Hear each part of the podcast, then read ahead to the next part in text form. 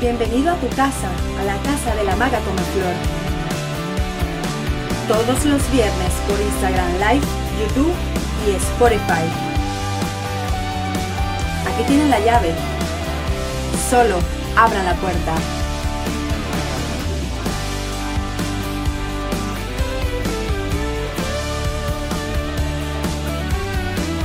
Gracias.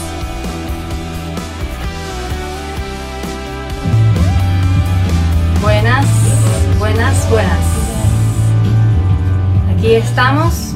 Decidí empezar este episodio número 9 con un poco de música porque así empieza los live mi invitado de hoy, con música.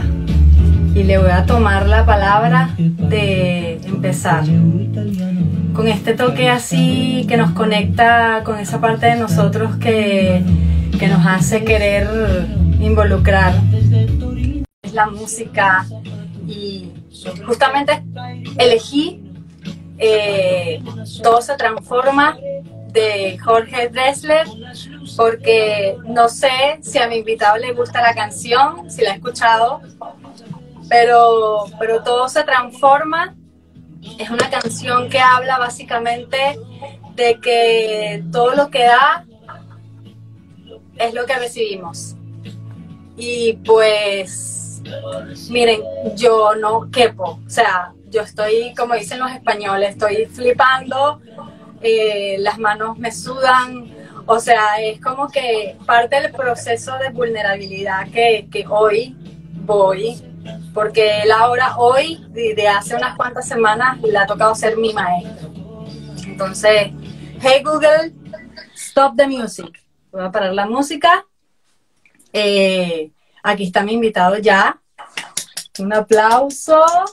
Hola, Tocaya. ¿Cómo estás, Tocayo? Le decía a, a, los, a la comunidad de la Maga Comeflor que este es el noveno episodio. La Maga Comeflor sale todos los viernes desde las 7 de la noche, pero este programa rompe muchos esquemas por muchas razones. La razón número uno es que haciendo como yo soy de las personas que todo, todo lo calcula, pero dentro, no del control, sino de que cuando tú tienes otro nivel de conciencia, dices, ya va, esto está pasando por muchas cosas.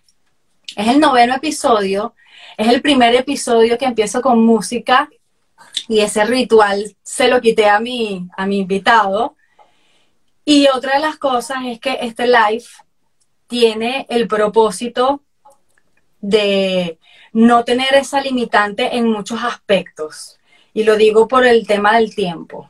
Yo me he literalmente bombardeado de toda la información, o sea, yo siento que conozco a Gabo más que a mucha gente porque como buena estudiante y periodista me comí casi todos los lives para que mis preguntas estuvieran ligadas a, bueno, a su trabajo, a su profesión, pero sobre todo a su historia. Eh, Gabriel Carrillo es coach ontológico, pero es mexicano. Y una de las cosas es que todos mis invitados hasta el episodio número 8 eran venezolanos.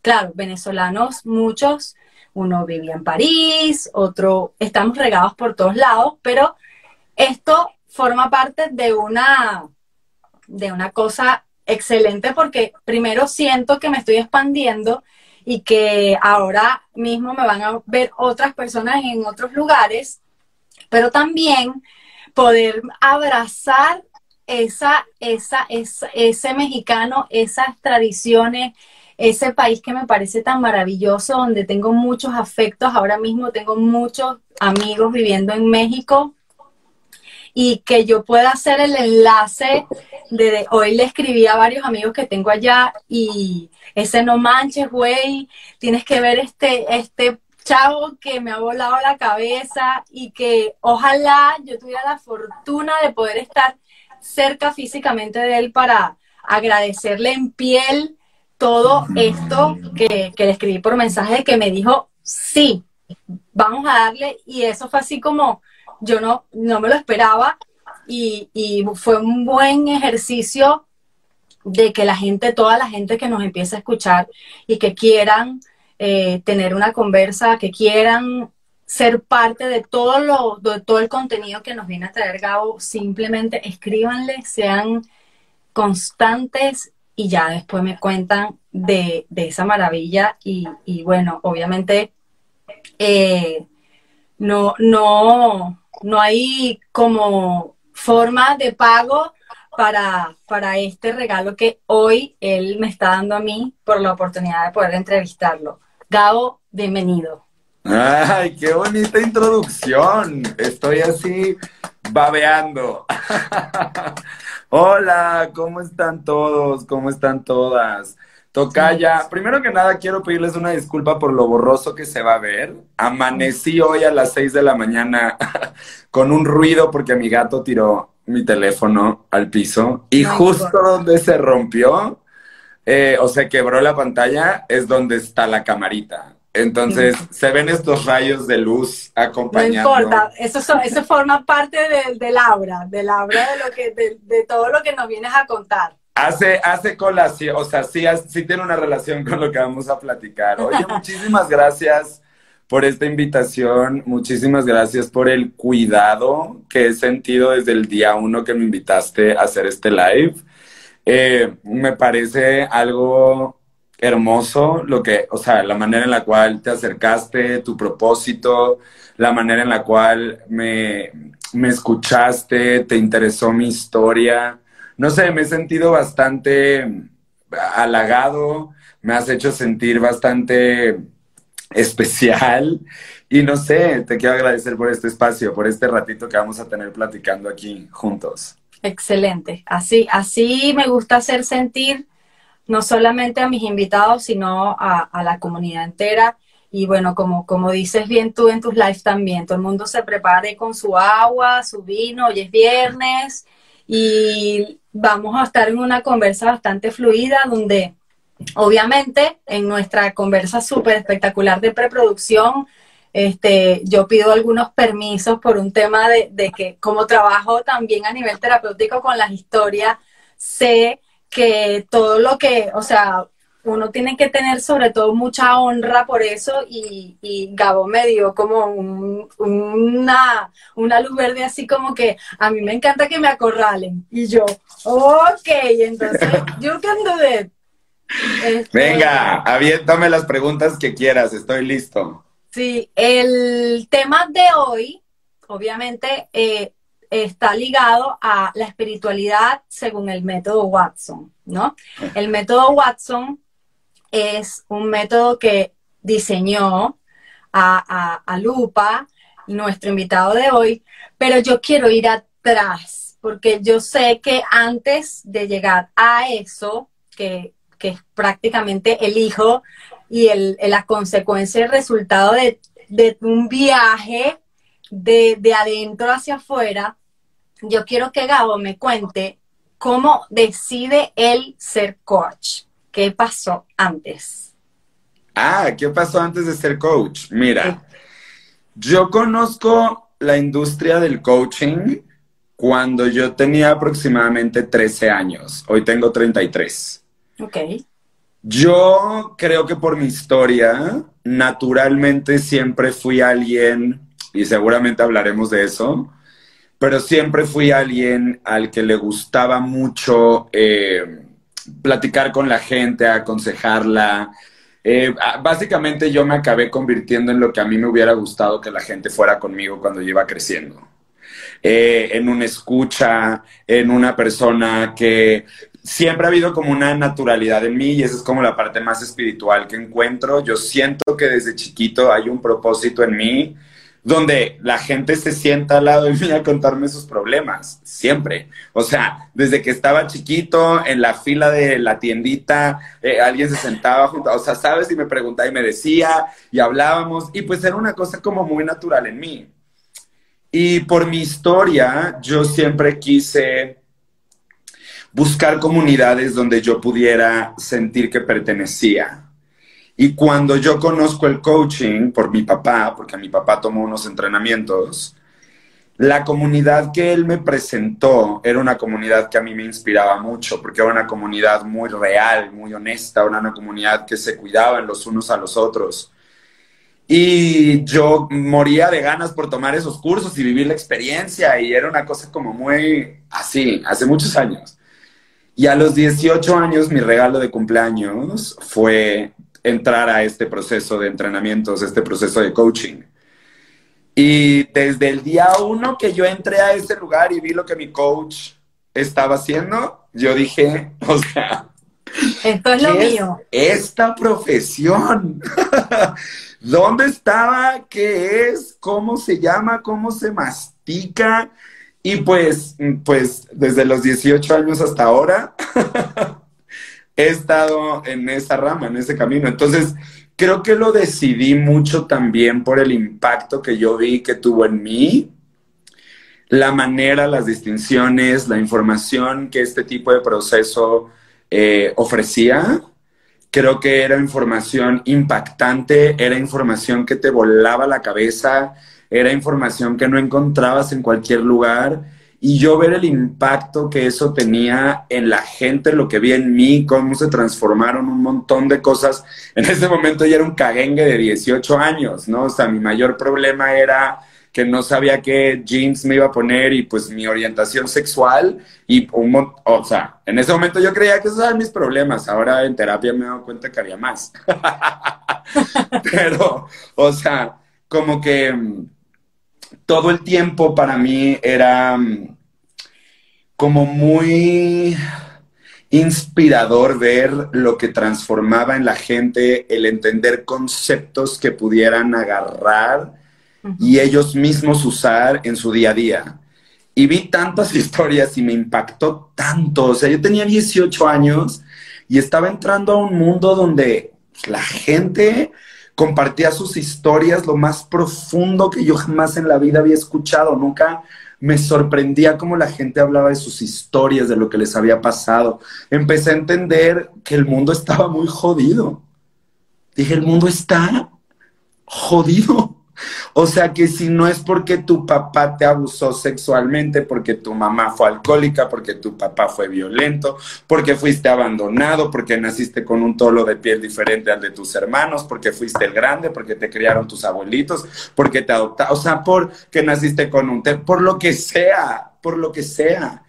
Y me, me, encantaba, me emocionaba mucho saber que ese dolor se podía transformar en algo.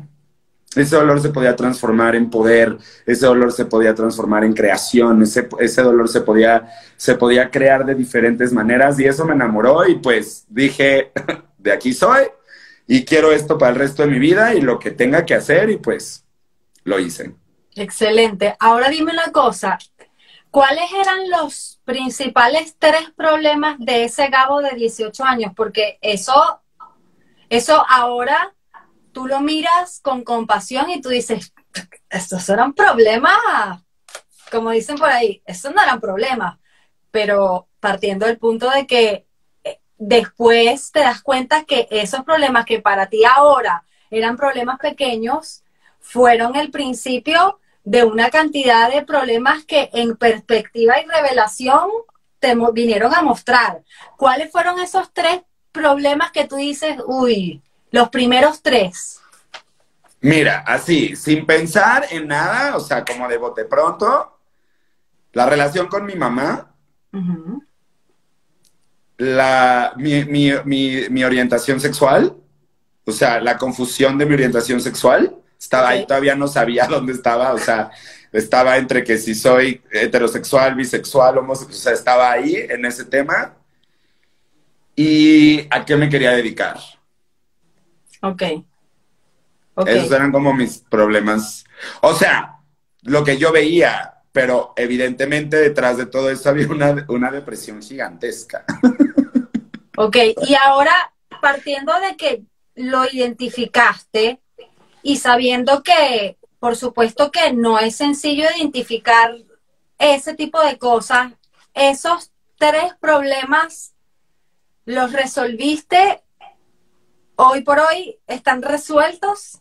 Sí, o sea, ¿Cómo te puedo explicar? Es que es, que es una gran pregunta, porque esta es, tiene una respuesta que para mí no es tan sencilla. A ver. Sí, sé que soy gay. Lo resolví. La relación con mi mamá se transformó del cielo, o sea, a la tierra, 180 grados. De ser los que nos gritábamos de sol a sol, hoy mi mamá trabaja conmigo, o sea, somos así, la luz de la vida el uno con el otro, o sea, así, impresionante, o sea, así. Y pues la decisión de mi carrera la resolví ahí. o sea, sí, sí lo resolví. Y cosa que me da muchísimo gusto, pero yo creo que el trabajo interno va mucho más allá que solo resolver un tema y ya. Creo que todos están ligados de una u otra forma. ¿Me explico? Yo hoy en día, a mis 33 años, sigo yendo a terapia y sigo yendo a terapia porque sigo trabajando cosas y porque yo tengo un stand, tengo una parada de crear contenido real donde dejemos de decirle a la gente que pensando positivo y con memes, todo se va a arreglar. O sea, tengo un propósito muy grande con respecto a mostrar el camino de la sanación de la salud mental y emocional. Y hoy en día, a mis 33 años, estoy trabajando temas súper profundos. Y yo empecé este camino a los 18, me explico. O sea, llevo toda esta cantidad de años, toda esta cantidad de años, eh, viéndome, trabajándome, entendiéndome. Estuve en psicoanálisis cinco años, estuve en terapia cognitivo-conductual, he hecho reiki, he hecho teta healing, he estado eh, eh, en coaching. O sea, he leído, me he metido y nunca, nunca ha sido una cosa como ya. Listo. Llegué. Nunca, entre más trabajo, entre más indago, entre más me meto a mi historia, más puertas se abren. En realidad yo creo que ese es el propósito de la vida espiritualmente. Ojo, esa es mi, esa es mi creencia. Yo creo que todos, todos estamos en el mismo viaje. Absolutamente todos dos, de la misma manera, idéntico. Entonces, em, es un viaje que es delicioso, es enriquecedor, es gigantesco, pero también es overwhelming. También es, o sea, hoy, yo tuve un día hoy no tan lindo, me explico, hoy estuve vibrando en pensamientos que me crearon ansiedad y me costó trabajo salir y medito y hago y subo y bajo, pero e, e, es parte de la vida, ¿me explico? Es parte de todos los días y creo que eh, hoy en día en esta cultura también de mantenernos siempre positivos, de mantenernos siempre sanos, de mantenernos siempre bien, como que no honramos que la vida es, tiene sus bemoles todo el tiempo y no puedes estar solamente en un estado, ¿no? Entonces, eh, sí los resolví, pero sigo de todo eso extrayendo un montón de información y conocimiento con respecto a mí y a mi historia. Excelente, excelente. Y así como, como dices tú, así como vas abriendo puertas, como yo, yo, yo digo, es que yo voy abriendo puertas, voy resolviendo y se me abre una ventana. Y, vas así como, ok, para. ya va, ya va, ya va, espérenme.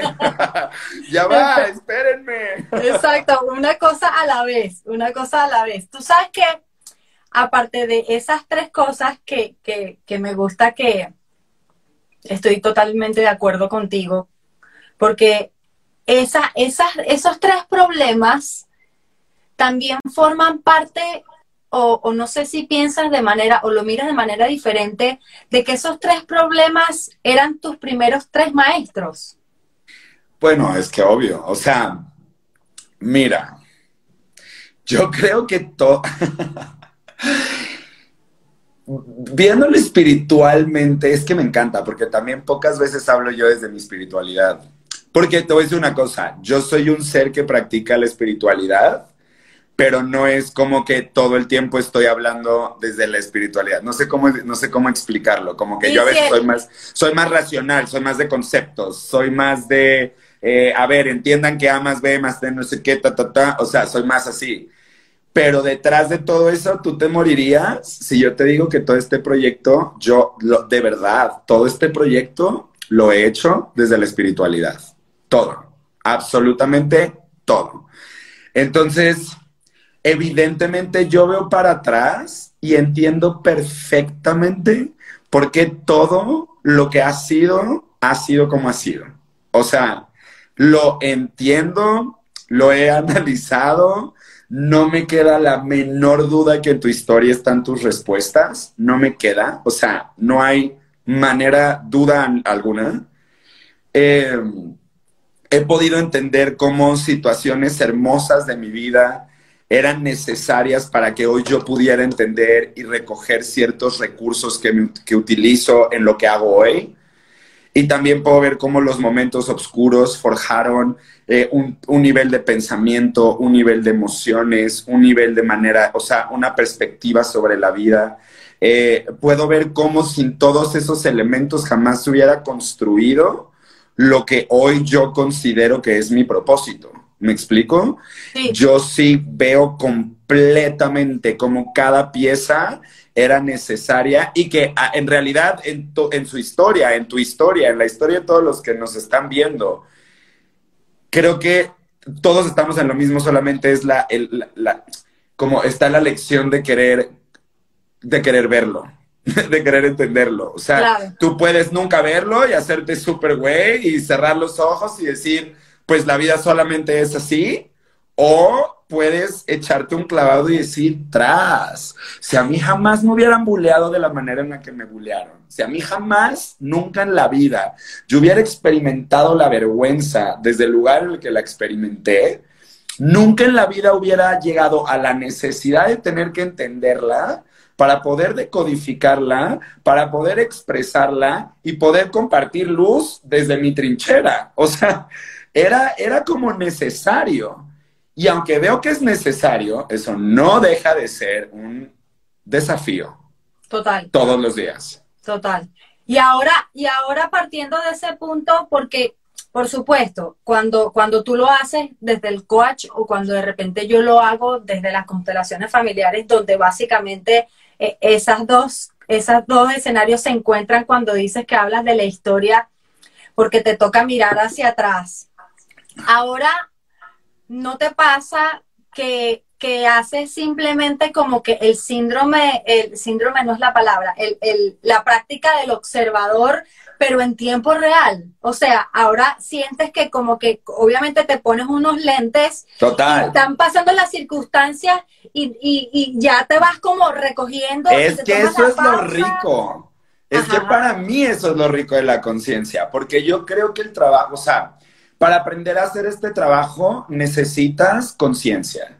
Y esa conciencia solamente se crea cuando te vuelves el observador de ti mismo. Cuando, cuando te tomas tan en serio tu crecimiento y tu trabajo y tu aprendizaje, que ya no ves la vida como algo que simplemente está pasando, sino con mucho más conciencia de que lo que está haciendo afuera es una proyección de mi adentro. ¿Me explico? Entonces, desde ese lugar, ya nada nunca es una casualidad. Desde ese lugar, ya nada nunca es un nada más porque sí. O sea, yo siempre le digo a todos mis coaches, tú puedes en la vida leerte todos los libros, tomar todos los cursos, hacer todo lo que quieras. Pero si tú no tienes un nivel de conciencia donde tú practicas cuando nadie te está viendo y te tomas en serio esto, vas a vivir frustrado, vas a vivir frustrada.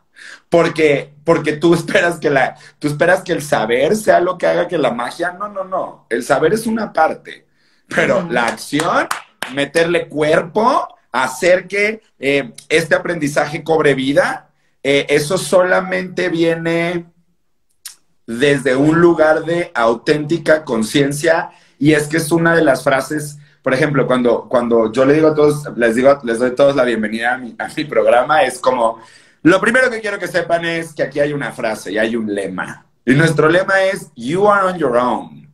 You are on your own. O sea, tú vas por tu cuenta. En esta vida nadie jamás va a poder hacer lo que te toca hacer a ti. A nadie. Este juego es confuso, este juego es grande, este juego a veces es lo máximo y te trae unas luces espectaculares, pero luego también te trae unas noches de oscuridad brutas. O sea, pero tú vas por tu cuenta. Nadie va a poder hacer la chamba por ti. Absolutamente nadie. But you don't have to do it alone. Pero no lo tienes que hacer tú solo y no lo tienes que hacer tú sola. Ah, todos estamos en lo mismo. Mm, ¿Qué podemos hacer juntos? O sea, si, si, si mi tocaya y yo estamos en lo mismo, ¿qué pasaría si en vez de estar solos viviendo esto, es como, oye, ¿y tú cómo lo has vivido? ¿Y tú qué has aprendido? ¿Y tú qué has entendido? ¿Y tú cómo has eh, resuelto esto? Ay, mira qué interesante, yo no lo viví así, pero tengo el mismo sentimiento. Y podemos explorar juntos, ¿me explico? Sí, total. Y otra de las cosas que a mí me hizo, que me voló... Perdí, ya. Perdón. Sí, que otra de las cosas que voy a aprovechar que tengo a mi productor de mi esposo aquí, que, que llama a mi papá y diga, y que le diga que no me llame, porque le puse modo avión, pero estoy al aire. Gracias. este, que lo que te decía era que, que una de las cosas que hizo así que yo dije, no puede ser. Yo estaba buscando esto en alguien y lo conseguí contigo fue que yo soy también proterapia, en serio, se los prometo. O sea, no conmigo, no con Gabo, proterapia con la que resuenen. Y lo que al punto que voy es que yo sentí conexión cuando yo empecé a escuchar sus programas y sus lives. Y era por un lado él dando su mensaje, pero por otro lado, y, al, y al unísono, era, o sea, acabo, me acaban de diagnosticar esto. Y yo, porque es que con la gente que yo he hecho terapia, tú lo ves como un maestro en muchos aspectos, pero, pero, pero el terapeuta no se sienta contigo y obviamente yo sé que en una sesión formal de coach, no sé cómo es el método, pero tú no empiezas hablando de cuáles son tus debilidades porque tú lo último que quieres, o sea, tú necesitas apalancar a la gente en que yo te voy a acompañar y yo he pasado por esto, pero, eh, pero no se trata de mí como, como coach, se trata de la historia de la persona. Pero el hecho de que tú abiertamente muestres la cicatriz y digas, mira, aquí hubo una cicatriz y supuró y dolió, y, y no solamente que la... No, porque no, ¿qué, ¿qué, valor tiene? Sí, qué chévere decir que tú pasaste por algo cuando ya lo pasaste el, reto de la vulnerabilidad es decir ahora mismo lo que yo dije al principio del programa, no puedo con mis nervios, no puedo con, esta sensación de, euforia, porque a pesar de que mucha gente como tú y como yo la entendemos desde la genuinidad, de ser genuino y decir, wow, todas estas cosas te inspiro, pero cuánto tiempo no me tuve que, tuve que yo aceptar que yo era una persona sensible, que yo era una persona que de repente veo el otoño y las hojas y me parecen una cosa increíble y que me maravillo todos los días con las fases de la luna. Y, hay gente que, ay, no manches, no, o sea, si, si quieres llamar la atención, o sea, ¿cómo es la cosa? Entonces cuando ya tú miras dentro y dices, y te reconoces que yo estoy muy segura que eso es parte de, de, tu trabajo, y dices, no, esto es lo que yo soy, y así soy, y así debe existir alguien en el mundo que quiera ser reconocido por quien es, independientemente de que haya estudiado, de cuánto, cuánto dinero tenga en el banco o, lo que sea, o los intereses, o simplemente eres. Y así como eres, te miras al espejo y dices, wow, cada vez me gusto más. y, y yo siento que es una de las como que mayores revelaciones porque aprendes a estar contigo mismo independientemente de que estés solo o que estés en una relación. Entonces, que la próxima, lo que sigue después, que estaba buscando también la manera de hilar esto, es que cuando te hablé de los maestros, hasta hoy, hoy, hoy, en mi otro trabajo, 10 minutos antes de llegar a la casa, me falta algún live de Gabo y llegué a uno porque es que no quería dejar nada por fuera. Y escuché uno donde entró en ti, a tu vida, una, un maestro, una maestra, que uno dice, porque yo soy pro que nosotros elegimos la familia y luego peor las parejas, los maestros y todas estas cosas. Hay una señora que se llama Covadonga. Ese cuento yo decía, paren, como dice Mafalda, paren el planeta que me quiero bajar. O sea, yo necesito que tú, yo sé que el cuento es largo, pero yo necesito que tú trates de echar el cuento lo más corto y preciso posible para saber cómo tú descubriste que una persona con la que en principio no congeniaste hizo de tu maestra. Es que, es que esa historia se va a muchos niveles, Tocaya. Esa historia se va a muchos niveles. Yo lo sé. Em, se va a muchos niveles. A ver, voy a. La, mira, Covadonga es, como bien dices, para mí una maestra. Ok. Y siempre lo voy a decir, es una maestra. Muy bien. Covadonga llegó a mi vida. Es que es todo es tan. A ver, Yo te dije cuando que te yo iba a que yo estudiar. construí. Ajá. Da- me encanta, es que me encanta, porque, porque, porque nunca he contado esta historia desde ese lugar y me fascina porque me muero de ganas por contarla, desde el lugar en que la voy a contar ahorita. O sea, te estás llevando la premisa, te estás llevando la historia, o sea, creo que nunca le he contado así como lo voy a contar ahorita. Ok. Yo, cuando te dije hace ratito que todo este proyecto lo he construido desde la espiritualidad, me refiero a que he construido todo este proyecto estando muy presente de lo que yo necesito trabajar en el momento y de cómo se van manifestando muchas respuestas desde muchos ángulos mientras yo estoy en la búsqueda. Yo soy un fiel creyente que si tú te mantienes en la búsqueda, esta búsqueda, las preguntas, te llevan a encontrar un montón de cosas.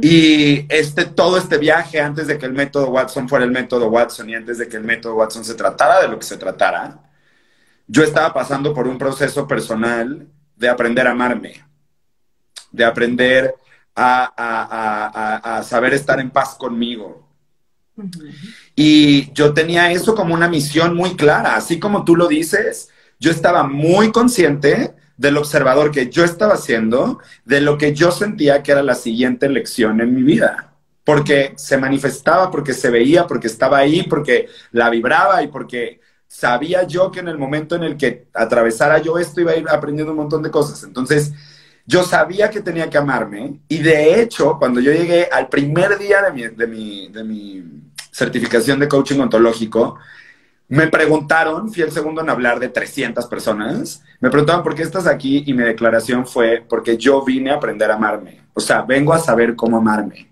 Y yo estaba en esa búsqueda. Esa búsqueda interna me llevó a un montón de lugares, me llevó a artículos, me llevó a coaches, me llevó a videos, me llevó a- a libros, me llevó a un montón de cosas. Yo me voy a España y estando en España, porque es una larga historia, pero estando en España un día, yo teniendo una reflexión sobre acerca, acerca de mi vida, acerca de las parejas, acerca de eh, esto de querer tener pareja, porque yo sentía que yo no valía porque no tenía pareja, era una de las partes de, o que iba a encontrar mi valía y mi felicidad teniendo una pareja. De repente un amigo me manda un video de Covadonga y ese video me revolucionó. Me revolucionó. Y cuando ese video me revolucionó, yo encontré en Covadonga cosas que me resonaron y sobre todo lo que me resonó fue el viaje en soledad, el, la diferencia entre estar soltero y estar en soledad. Y entender que yo llevaba muchos años soltero, pero que nunca había estado realmente en soledad, porque estar en soledad tenía que ver con saber estar en paz conmigo. Y desde que Covadonga empecé a verla, empecé a ver videos, eh, sacó su libro y me volví loco, me volví evangelizador del libro de Covadonga. Yo iba por todos lados a decirle a todo el mundo cómo ese libro me había transformado la vida. Covadonga era esta coach española de la que yo estaba, porque es que aparte lo que está muy cabrón es que en el momento en el que yo estaba leyendo el libro, yo estaba viviendo lo mismo. O sea, era como si de verdad el Matrix me hubiera dicho, estás aquí, bueno, pues necesitas este libro, esta maestra, para entender este pedo. O sea, así yo lo estaba viviendo. Era como, no mamen. O sea, ¿cómo, güey? ¿Quién me está viendo? ¿O no? O sea, entendiendo esto como mundo interno, mundo externo, ¿quién me lo mandó? Y entonces empecé a, empecé a quererla, o sea, empecé aprender mucho de ella. Sus capítulos los desmenuzaba, los hablaba, los entendía, los compartía con mis amigos, los compartía con la gente alrededor de mí, hacía lives, o sea, era una cosa donde yo masticaba todo lo que yo estaba aprendiendo desde la espiritualidad, porque aparte el libro de Covadonga que se llama eh, Aprendiendo a Amar, es un libro sumamente espiritual, sumamente espiritual. Y en esta cosa de ser sumamente espiritual, eh, yo estaba en ese mismo espacio y un año después, yo estaba aprendiendo de una relación tóxica, eh, aprendiendo un montón de cosas acerca del amor propio desde el ángulo de una relación donde yo no me estaba amando a mí mismo.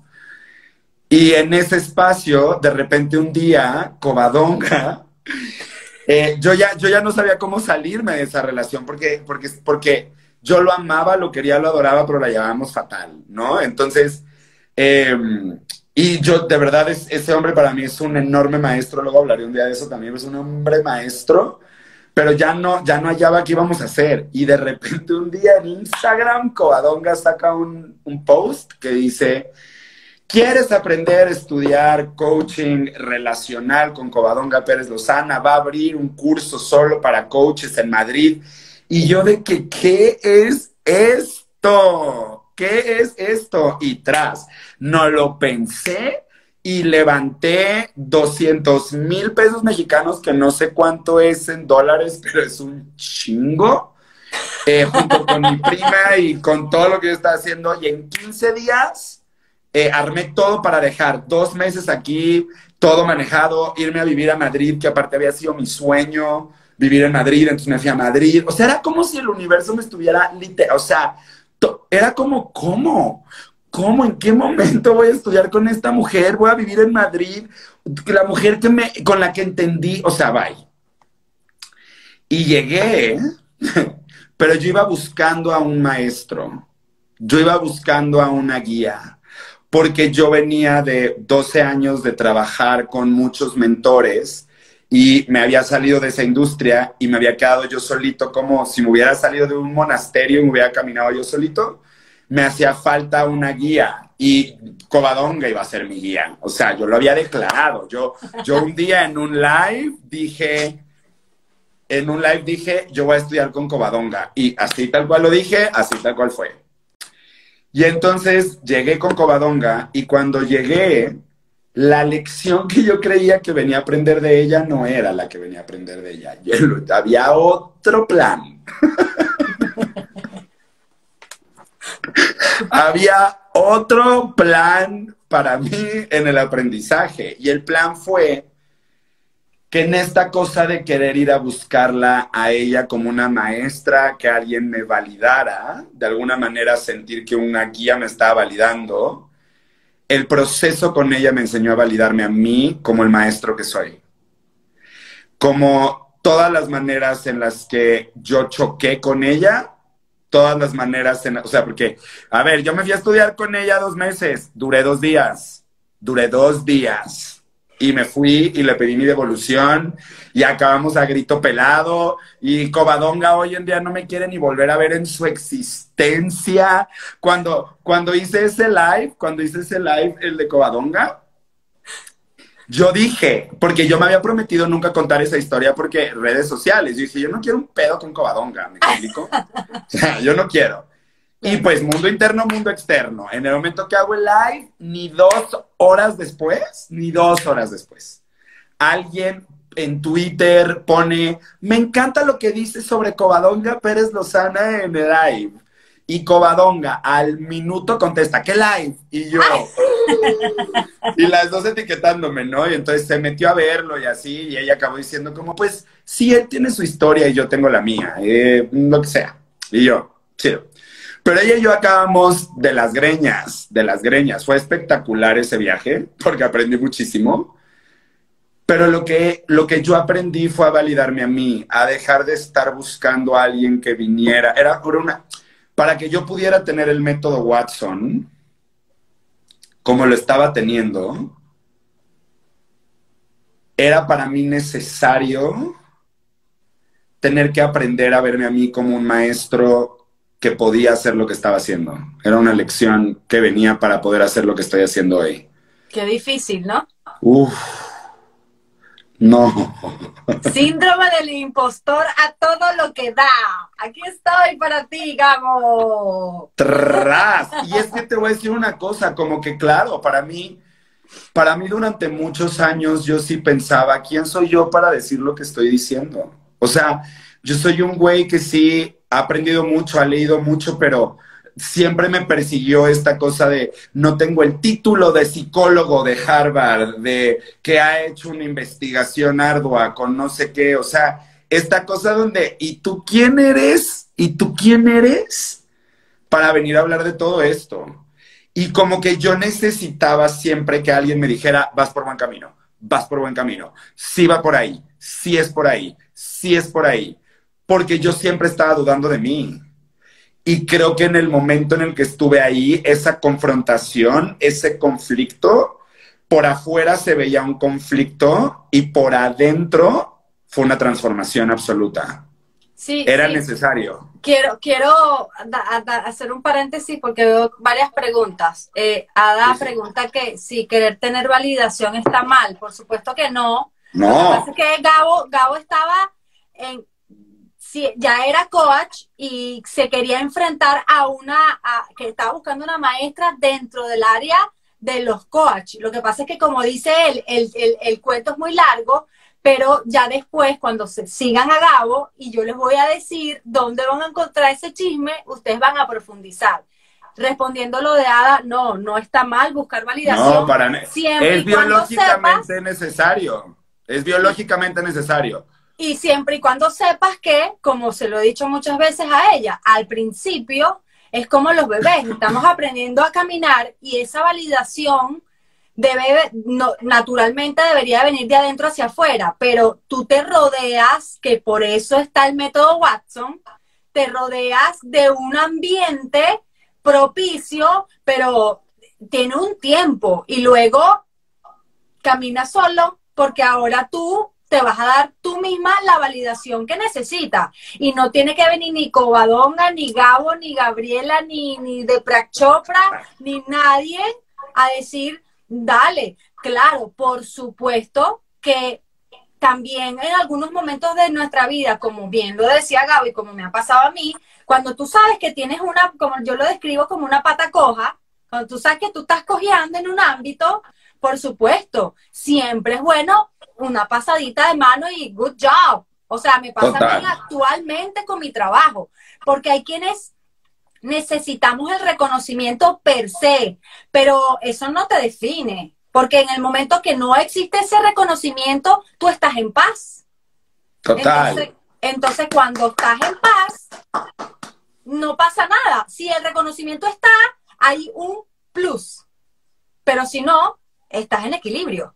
Entonces, para eso es muy importante que tú, cada que estás comenzando en, ese despertar, sepas que, que está bien por el camino que vas. Y, por ejemplo, en mi caso, como yo tuve problema de reconocimiento y validación en mi historia, y ahora soy parte de la solución con un mensaje, yo a la gente, good job, vas bien, no dudes, la semántica de las palabras, ver la luz y la oscuridad en las palabras, porque tú cuando piensas, por ejemplo, en que alguien te dice egoísta, egoísta tiene una sombra, pero tiene una luz. ¿Qué te está diciendo la persona que te dice egoísta? Sé egoísta.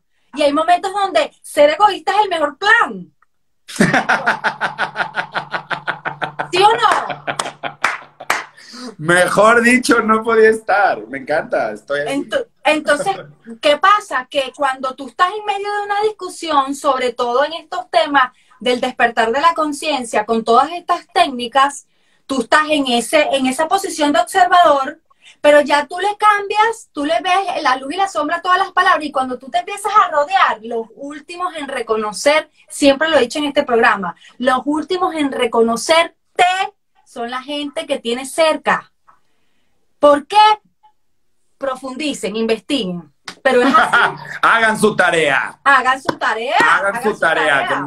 Que también te toca a ti meter las manitas al lodo. Claro, entonces, ¿qué pasa? Eso no es ni bueno ni malo, ni pasa nada, solamente que, que tú mismo te haces responsable del adulto y dices, yo no, como le pasó a Gabo, resumidas cuentas, ella que él estaba, él obviamente hoy por hoy la reconoce como maestra, pero se dio cuenta que la expectativa que él tenía para con esa maestra intelectualmente chocaron, pero siguió siendo una gran maestra, que era el punto que yo quería llegar porque obviamente todas las preguntas que les estoy haciendo ya, ya yo me sé la historia, pero pero estoy como tratando de ayudar a resumir un poco porque el cuento, el cuento es buenísimo. Se comen unas cotufas y, mueren de la felicidad porque es el propio chisme a nivel este, espiritualidad, maestría y todas estas cosas que tú dices, de verdad, estas cosas pasan, pasan, pasan, pasan.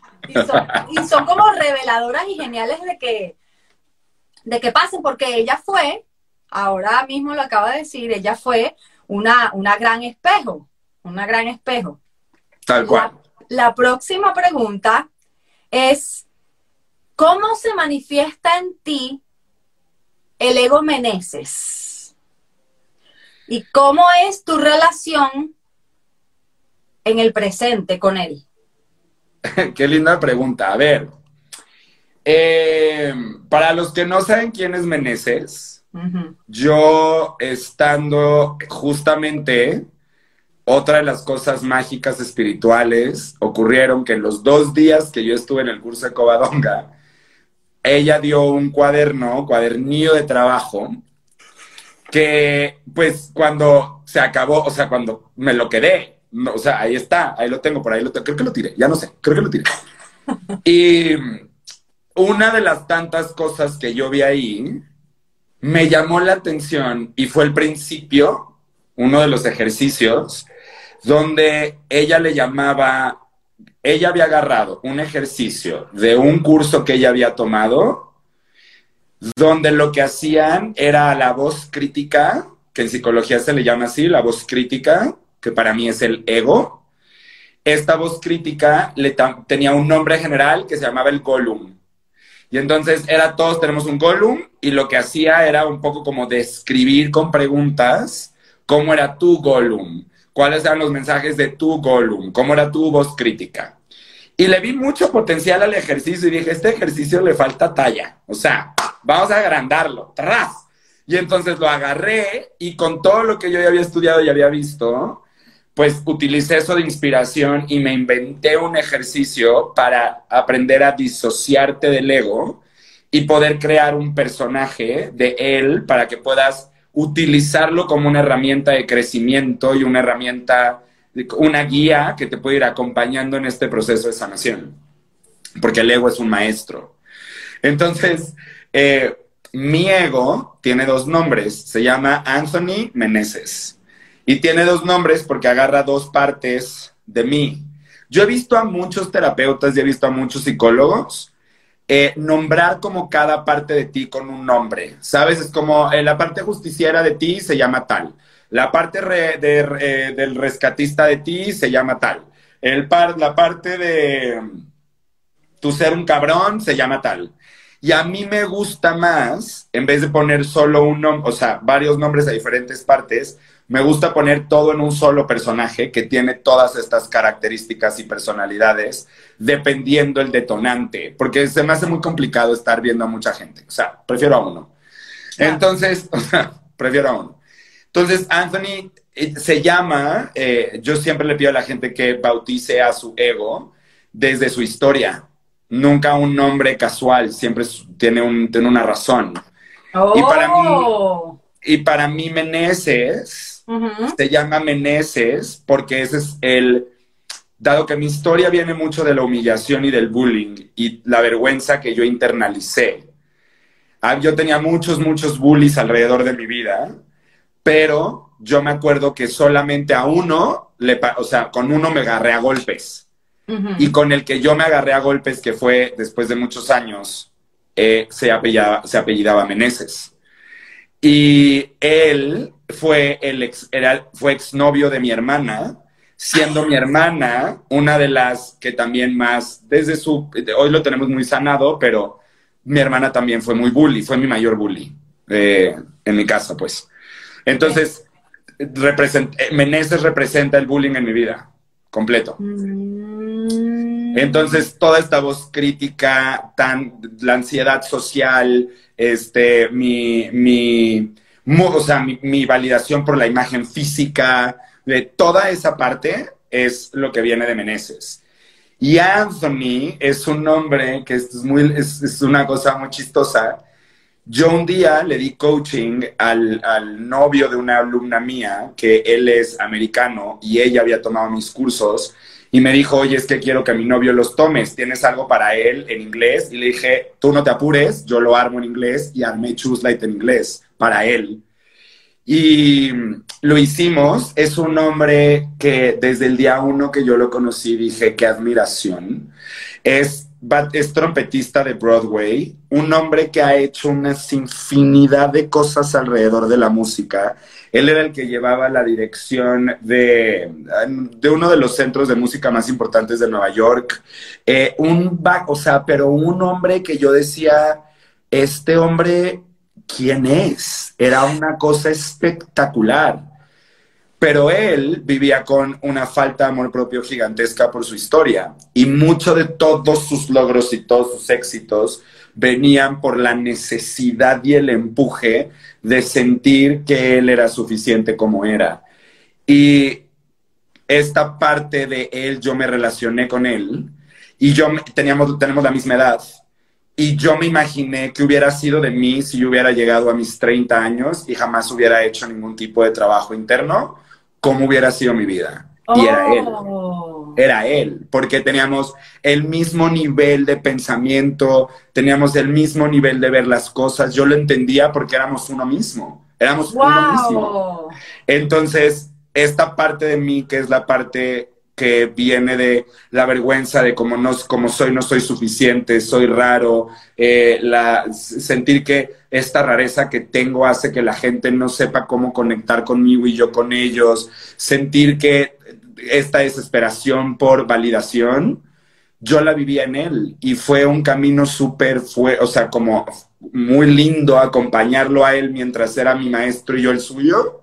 Porque yo siempre creo que esto es así. Yo jamás creo que yo soy el maestro solito. Yo pienso que siempre desde el día uno, yo siempre estoy viendo cómo todos somos maestros de todos. Y le puse a esta parte de mi ego Anthony por él.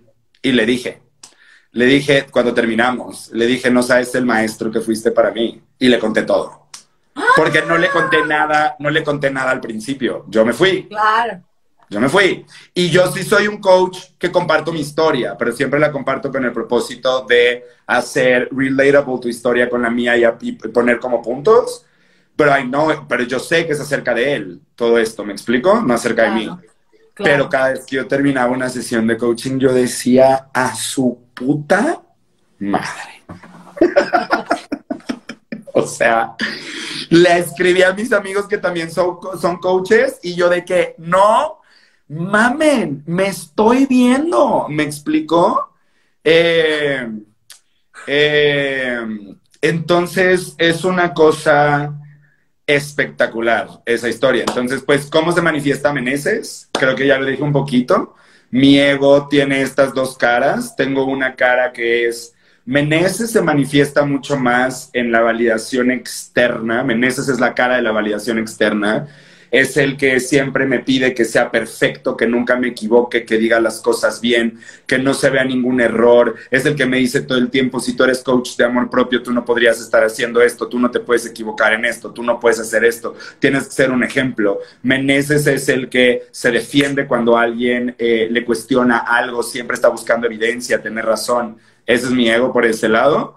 Y Anthony se manifiesta súper depresivo, eh, súper triste, eh, como, eh, sí, muy depresivo, melancólico, fatalista. eh, sí, es la voz de la vergüenza. Como que, como que Anthony es más la voz de la vergüenza y Meneses es el resultado de la voz de la vergüenza. O sea, es como una... Es la cosa- evolución. Es la evolución. pero te voy a decir una cosa. Yo estos días he estado teniendo en cuenta que a Meneses lo he sanado mucho en los últimos tres años, mucho. Como esta necesidad de tener que ser perfecto y el número uno y buscar la validación a través del reconocimiento.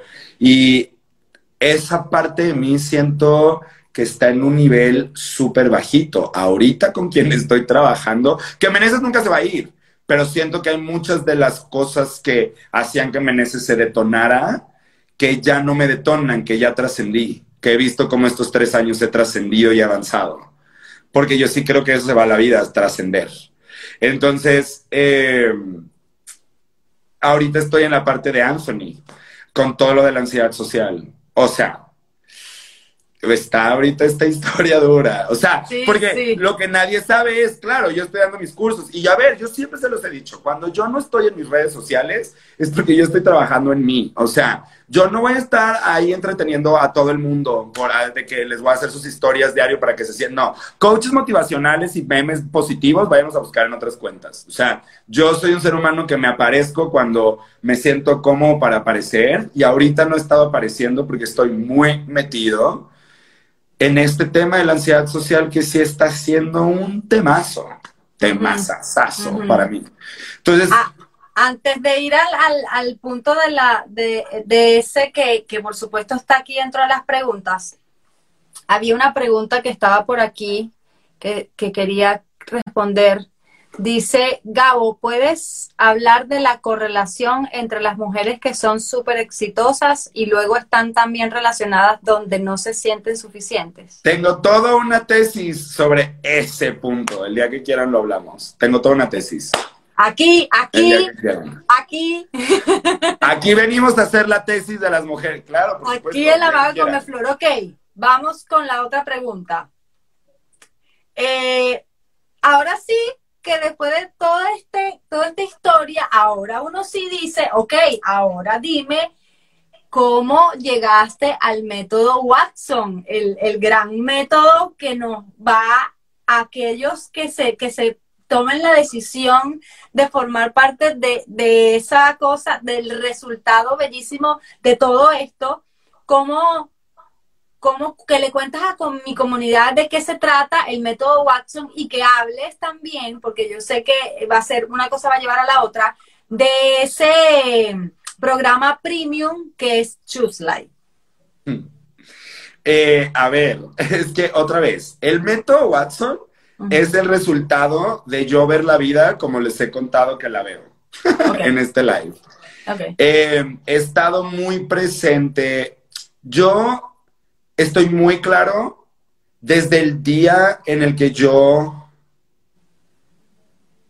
de verdad, desde una pregunta súper interna y sagrada, me, me comprometí conmigo a sanar esta parte de mí y a aprender a amarme. Desde que yo lo dije como, esta es mi misión de vida, siento de verdad que la búsqueda ha puesto cada elemento que necesito saber para armar lo que tengo alrededor.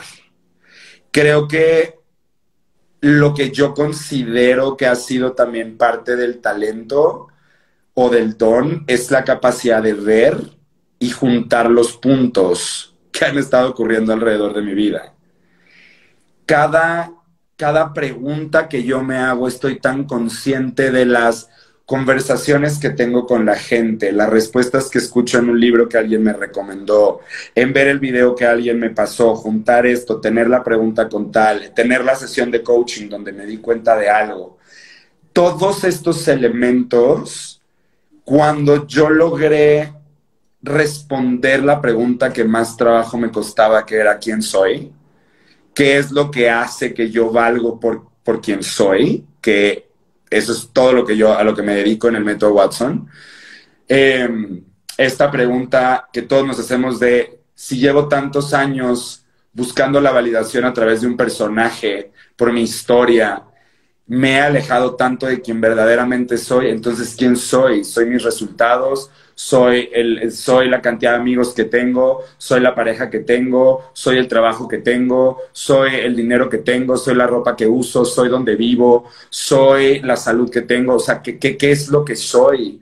Y esta pregunta de no saber quién soy y amarme, un día yo tuve una experiencia que lo único que puedo decir al respecto es que fue lo más transformadora a este nivel espiritual del que les estoy hablando, me transformó la vida y el entendimiento que tuve ese día me ha acompañado a trenzar el conocimiento, porque el método Watson yo dije, a ver, ok, yo no soy el único güey en el mundo y ya me di cuenta porque llevo 15 años, o sea, llevo muchos años en este pedo del coaching, en ese momento 12 años en este pedo del coaching, he visto tanto, sé que no soy el único ser humano que vive con la necesidad de aprender a estar en paz consigo mismo y sanarse a sí mismo.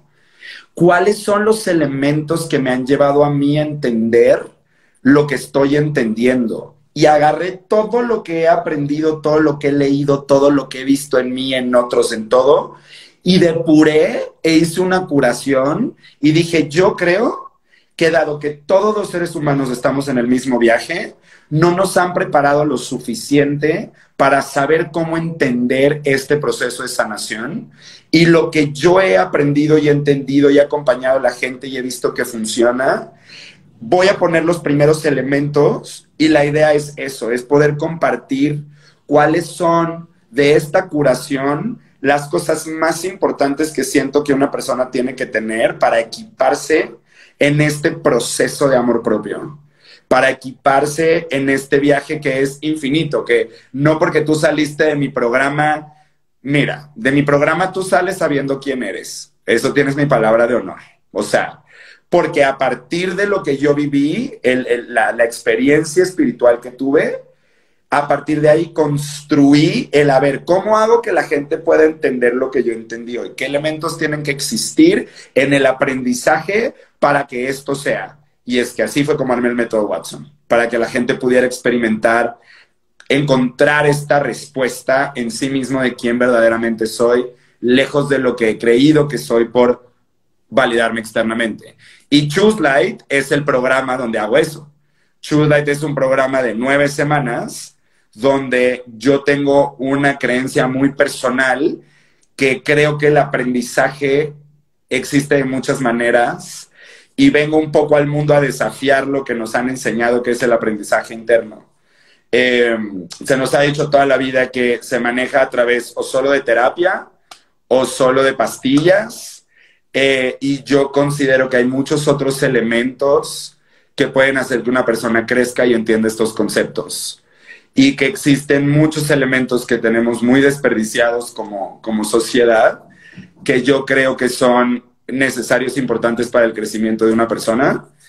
Y el método se llama el método Watson porque el método es justamente toda la investigación, análisis, coaching, herramientas, o sea, el método, véanlo como la palabra científica, es todo lo que hace la ciencia que arma el programa. Y el Watson es uno de los elementos que yo digo que es, que es necesario en un proceso de aprendizaje, que es una comunidad. Yo creo que la psicología tradicional ha descartado muchas veces y pensamos que el aprendizaje solamente está, es de una sola forma y el aprendizaje existe de muchas otras formas. Y yo creo que hemos eliminado un concepto espiritual porque no lo entendemos, que es el elemento de nuestras relaciones. Nuestras relaciones no son nunca una coincidencia. Las relaciones que tenemos en nuestra vida jamás, nunca, si abres bien los ojos, jamás, nunca. Nadie quien conoces en ningún lugar de tu vida es una casualidad. Nadie. Y yo creo que en nuestra propia experiencia, nosotros vamos a batallar con un montón de confusión. ¿Por qué? Porque el trabajo interno es messy. El trabajo interno es complicado, el trabajo interno es rudo, el trabajo interno es confuso. Eh, el trabajo interno tiene sus días donde ya no quieres saber nada, donde quieres tirar toda la mierda, donde te atrapan pensamientos de vergüenza y no sabes para dónde y luego respiras y luego sales y vuelves a decidir que sí lo vas a intentar y lo vuelves a hacer y hay un día de superluz y luego otro día donde te caes y los días son así. Y hacer este proceso solos me parece una estupidez. Cuando la realidad es que todos estamos en el mismo lugar. O sea, qué estúpido se me hace, perdón por la palabra, pero qué estúpido se me hace querer hacer esto solos. Cuando el de enfrente, el de al lado, alguien que atraigo, está viviendo lo mismo y podríamos aprender a tener relaciones eh, vulnerables, porque, porque nos, nos porque en la vulnerabilidad están las respuestas. O sea, tú puedes tener un círculo de amigos donde siempre estén hablando de la fiesta de ayer y la peda y criticando a alguien y tirando mierda de alguien y no profundizando en nada y no entendiendo. O puedes tener relaciones donde te abres, donde te conocen, donde conoces y cuando estás en tus peores días, esa es la relación que vas a ver más de ti que cualquier psicólogo, terapeuta o coach. O sea, yo siempre lo he dicho un Watson, tú quiero que pienses en una persona en tu vida que si fuera una sesión de terapia donde estás tú con tu terapeuta, es la única persona en la vida que te podría decir, a ver, discúlpame, terapeuta, todo lo que está diciendo este no es verdad, no es así. O sea, a ver, chaparrito, tú no te acuerdas, pero el otro día tú ta, ta, ta, o sea, yo creo que tu Watson te destruye la terapia. Sí, totalmente sé de lo que me hablas. O sea, tu Watson viene a, a, ser una persona donde ojo y mientas delante de este porque, o sea, te conoce tanto que te destruye. Te conoce tanto que te destruye. Entonces, em, creo que para mí el método Watson involucra muchas cosas. Involucra y Choose Light, el programa en sí, involucra tantas áreas de aprendizaje que son teóricas, personales, en relación, como que el programa está diseñado con literal, a ver, ¿qué he visto que funciona en todos estos años? Funciona tener una comunidad, funciona que no te estén soltando, funciona la continuidad, funciona que sepas conceptos, funciona tal. Y todo lo que yo he visto y depuré y curé de estos 15 años es lo que convertí en el método Watson. Sí, y, es súper, conecta mucho, resuena mucho conmigo porque inconscientemente tenemos estos grupos y pasa fuera, suponte tú fuera de terapia que estás como resonando, ¿no? Y tienes como una vibración y tienes a esta, esta gente que podría ser perfectamente un Watson, pero si esta persona no tiene la información de esto, por eso es que cuando yo te pregunté y te explicaba que me decías que en el método es chévere cuando tú le dices a alguien, oye, ¿quieres ser mi Watson? Vamos los dos a entrar a este sistema, porque es, muy oportuno cuando ambos tienen la misma información. Total, porque... Apartando, apartando la información fuera del método, Pasa lo mismo en la vida fuera de las terapias y de los métodos, que cuando, cuando tú estás en estos grupos, yo de hecho estoy como en unos tres, por eso que me hizo tanto sentido cuando te estaba haciendo la entrevista aparte, porque yo decía que de manera intuitiva, a ver, es un tema de, eh, estos círculos, algunos se pueden decir que si círculos de mujeres, que si, cuando tienes un talante en común y que sabes que vienes al grupo y dices, oye, mi tema es este, que sabemos que no es uno, que son millones. Y yo, desde el adulto, digo, pues supón, el, mi tema es que no quiero salir, no estoy siendo formal con el ejercicio. Pero no tengo, no, me, no, logro encajar el adulto que le dice a, a tu niño interior, epa, no importa, vamos. Pero entonces tú le dices a este grupo, miren, esta es mi tara, y yo, el apoyo que le pido a ustedes es que todos los días me, vamos, ¿dónde está la foto? El video, sal, saliste, ¿cuánto hiciste? Pero te voy a decir, en el mm. método Watson, ahí yo te voy a decir que veo de eso. Creo que eso es muy importante, muy importante, pero también es importante, y creo que sí quiero hacer esta diferencia, donde en el grupo con el método Watson lo que ocurre es que abres los espacios para tener las conversaciones vulnerables que no has tenido. Ok. Okay. Entonces, más allá de tener un grupo, porque, a ver, considero lo que tú estás diciendo es completamente cierto y válido.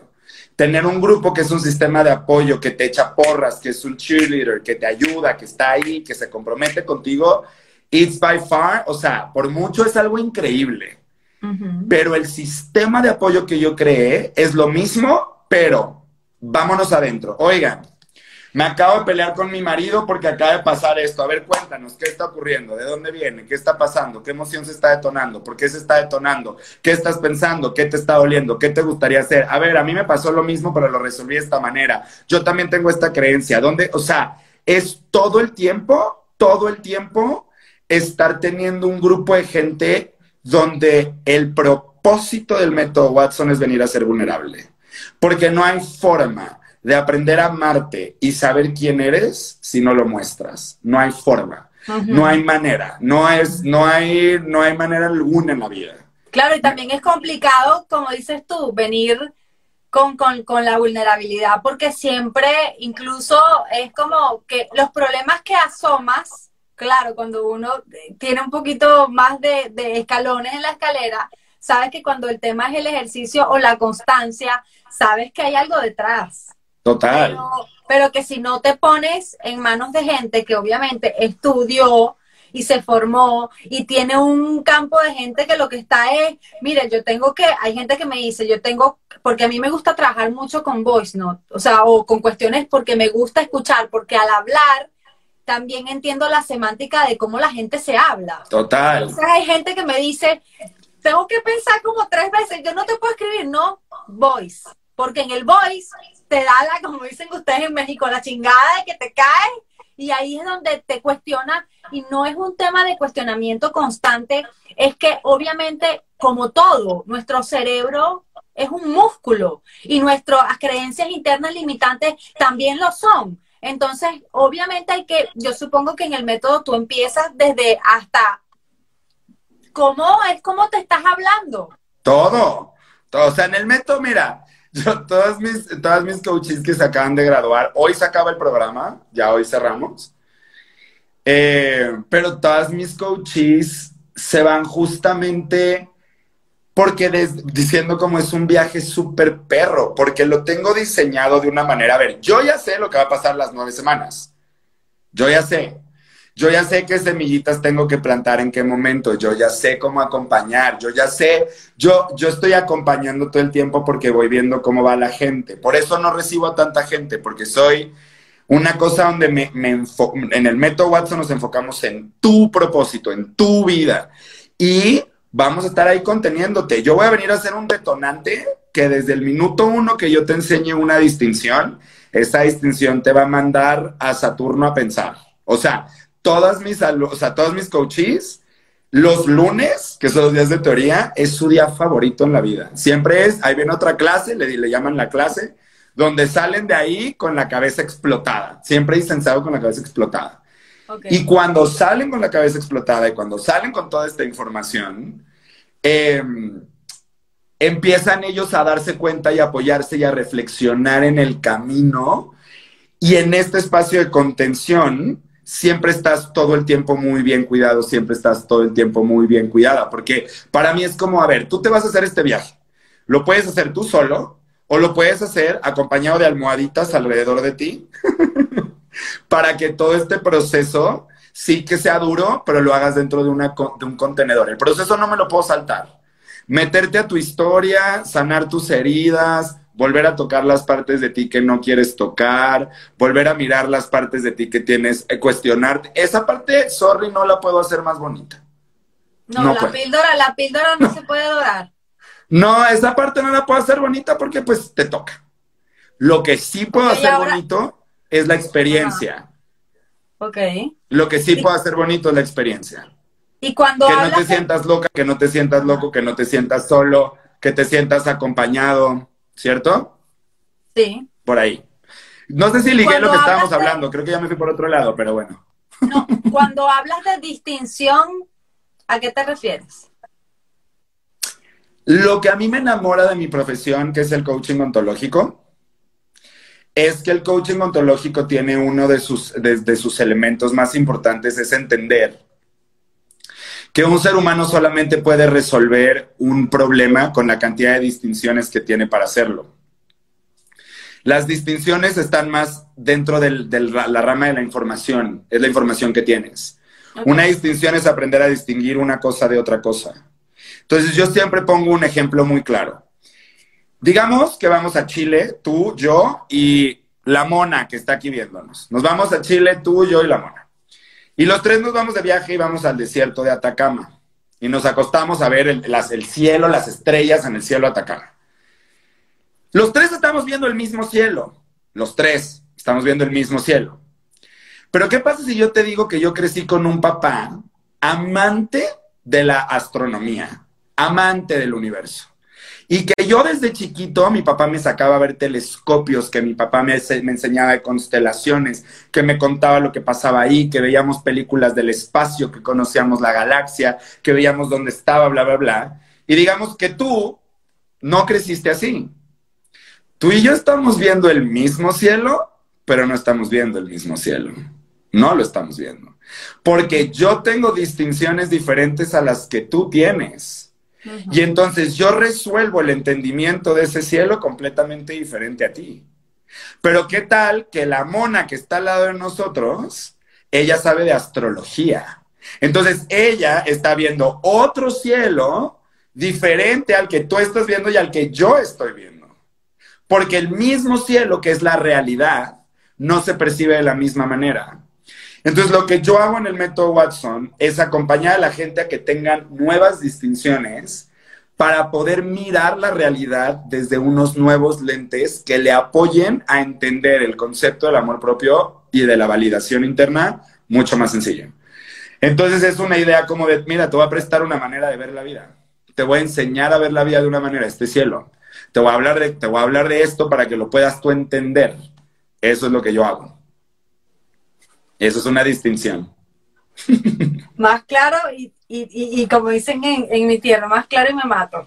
Este, ok, aquí hay, voy, voy a hacer la pregunta primero la que tenía después para retroceder un poquito porque me interesa que la gente empiece con papel y lápiz a anotar una cosa, que es que me acabas de decir que se terminó el, el, la última formación que tienes con respecto a Churchlight. ¿Cuándo comienza la próxima?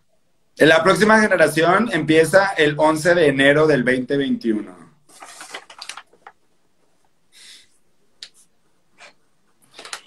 Yo lo voy a decretar aquí públicamente porque yo soy una mujer de decreto y de materialización, Gabo.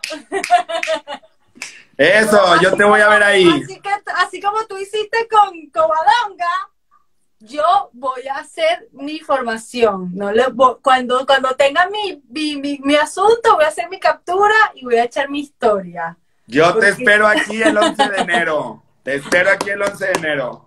No, no sé si el 11 de enero, pero me estoy comprometiendo públicamente con que yo voy a ir a, a tu terreno porque tienes que, tengo que cerrar contigo el círculo porque yo entiendo desde mi, desde mi maestría y desde, mi ikigai, como le dicen algunos, que, que, no, que yo estoy para incorporar. Y que si yo puedo crecer, porque hasta hace dos días también yo soy proterapia, hasta hace dos días una terapeuta coach me hizo así como y me volvió a hacer que yo mirara a este niño y que, y que me sintiera vulnerable en cosas que yo creí trascender, eh, yo por supuesto creo que esta no va a ser la, excepción. De verdad que... un viaje, un viaje que te va a llevar a una licuadora de emociones. Eso sí les digo. Entrar a mi programa, les, se, los, se los acabo de decir. Yo busqué hacer esta experiencia lo más hermosa que hay con muy bonitos artes, con muy bonitos papers, con muy bonitas canciones, con un bonito cuidado. O sea, todo lo armé como si fuera un castillito pero la revolcada no te la voy a salvar. No importa. esa nos vamos a meter en tu historia. Yo y mis coaches estamos, eh, llevamos años eh, llevando a la gente a procesos, a detonar procesos de reflexión que le abran la mente a la gente. Eso es lo que hacemos. Entonces, bueno, manden, manden, ¿cómo se llama? Manden girasoles el que quiera hacer Watson conmigo para entrar juntos con él. Revolcame, ¿eh? esa es la actitud. A mí me gusta la gente que está lista para no órale. Importa, que la hora, que la hora me revuelque y me lleve con tu traje de baño, no importa. A mí que me lleven, que me suben, que me bajen. Mira, este, volviendo a las primeras preguntas con respecto a esos primeros maestros que fueron las primeras cosas a tratar. Resulta que una de las cosas que me zarandeó la cabeza fue cuando publicaste, cuando hiciste público que te habían diagnosticado con ansiedad social. Ajá. ¿Cómo va ese pedo? Como dicen en México. ¿Cómo va ese pedo? Te voy a ser muy honesto. Ha sido, yo creo, mira, en mi viaje estoy muy consciente de todos los desafíos que he tenido que atravesar y como los niveles que he tenido que desbloquear. He estado muy presente con los niveles, soy muy consciente de los niveles siempre que necesito como ir atravesando. Y este está, es que te voy a decir una cosa. Yo, la, a ver, ¿cómo lo voy a poner? Es que lo quiero hablar desde el lugar espiritual. Nunca vamos a estar listos. Siempre va a haber trabajo interno que hacer. Pero yo sí creo que trasciendes el trabajo interno y empiezas a vivir una vida en paz. Ese es el ultimate goal para mí. Para mí es aprender a vivir una vida en paz, en aceptación, en entendimiento, en completa apertura, en plenitud, en, en, saber entender tu luz, tu oscuridad, conocerla, reconocerla, usar el elemento del ego que te ayude para saber dónde están tus heridas. O sea, siento que este juego está tan bonitamente armado y yo, he yo venía buscando la respuesta de la ansiedad social no, no sabía que se llamaba ansiedad social, pero es que hasta me parece súper chistoso y es como una broma del universo. O sea, yo tuve que aprender todo lo que aprendí con respecto a todo lo que aprendí del amor propio a nivel teórico para que después, tres años después, yo me enterara que yo tengo ansiedad social por coachar a alguien más con ansiedad social eh, y entender que yo no hubiera entendido cómo caminar el camino de la ansiedad social si no hubiera entendido todos los tres años de conceptos anteriores. Ahora estoy en una parte que no tiene nada que ver con información, estoy en una parte que tiene que ver con acción, con accionar. Estoy en una parte donde tengo muy entendido, porque es que aparte de todos los desórdenes emocionales que yo pude haber desarrollado, a huevo desarrollé el que el que se sana, la manera de sanar este desorden es el amor propio. Punto. Punto. No hay de otra. Me vuela los sesos saber que el desorden emocional que tengo lo puedo sanar con todos los conceptos que ya he aprendido, pero que es literalmente aprender a vivir desde el amor propio. Y yo he tenido los últimos tres años muchas experiencias de sostener mi amor propio, pero la ansiedad social es un desorden tan importante como el desorden de un alimenticio. Si tú miras un desorden alimenticio, tú no puedes pensar que de la noche a la mañana una persona con desorden alimenticio va a transformar la manera en la que ve la vida, porque tiene tantos componentes, porque tiene tantas maneras de construir su realidad, que salir de ese sistema para crear uno nuevo es un proceso perrísimo. Y ese es en el proceso en el que estoy. Maldita, o sea, no, a ver, iba a decir maldita, pero luego me, me eché para atrás, pero porque ahorita estoy ahí. Toda la pandemia, toda la pandemia para mí fue mucha luz. Yo este es el momento de la pandemia que más he estado trabajando y el que más me ha costado trabajo. Porque estoy en un momento donde, donde por como es la vida, mis amigos, mi círculo más cercano y yo estamos, yo les he dicho como que siento que estuvimos mucho tiempo en el mismo salón de clases y desde julio para acá nos cambiaron de salón a todos. Y cada uno está viviendo experiencias muy diferentes. Y en esta cosa de vivir cosas muy diferentes, yo me he enfrentado a mis patrones de la ansiedad social y cómo he construido mi vida por evitar situaciones sociales. Y ahora se trata de exponerme ante situaciones sociales, pero estoy en plena pandemia, no me puedo exponer a tantas situaciones sociales.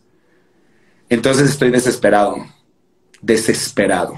Y el mayor reto, el mayor reto va a ser cuando eso cambie y alguien como yo te mande un mensaje, ¡Epa, Gabo! Salimos a tomarnos un café.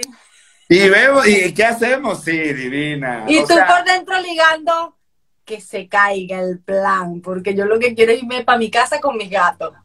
Es que te voy a decir una cosa, ha sido muy, ha sido muy revelador, muy compasivo, con mucha ternura, pero también con mucho asustarme, entender el patrón de la ansiedad social. Lo estoy estudiando tanto porque de verdad sí quiero también, así como en el método Watson estoy haciendo un llamado muy grande, tengo un propósito personal con darle visibilidad a este desorden emocional que no tanta gente conoce y que yo creo que mucha gente experimenta. Entonces, yo soy una persona, como te digo, soy como un científico loco que va y lo estudia todo y luego va y lo explica. me voy y me rompo la cabeza. Y exacto, exacto. Y de esas tres características, sé que son muchas, pero tres características rápidas que puedas decir, porque obviamente el hecho de que las, las personas reconozcan esas tres no significa que tengan ansiedad social, pero de esas tres características que para ti fueron, ya va, que te, que te identifican con ese, con, ese trastorno que puedas mencionar? Sí, obvio. Eh, así como el desorden alimenticio, tú puedes entender a una persona, tú puedes poner a muchas personas y algunas van a tener problemas con la comida y otras van a tener un desorden alimenticio. No es lo mismo. Ok.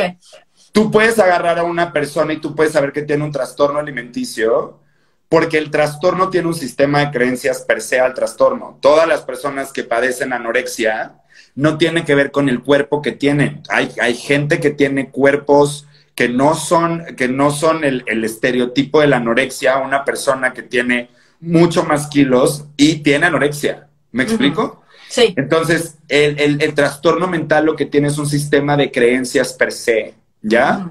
Que se convierte en algo propio, que viene del ego, pero tú crees que eres tú, ¿ya? El desorden social exactamente igual. Tú puedes saber que una persona tiene trastorno alimenticio porque puedes reconocer las características. Es como, claro, mira, tiene este pensamiento, este, y pertenecen a este tipo de, de pensamiento. O sea, ahí yo ya sé, tiene, ya, tú, tú llamas que tienes un desorden cuando el desorden ya consume tu vida, ya em, tienes un problema, ya, ya la vida, tu día a día se ve afectado por el desorden. Ya, ya tomas decisiones a partir del desorden, ya lo vives desde el desorden, ¿sí? Entonces, en, en la ansiedad social tiene que ver con excesivo pensamiento al que dirán. El otro nombre de la ansiedad social es fobia social y es el miedo a el miedo al rechazo, la evaluación o la crítica de otros, pero miedo a niveles gigantes.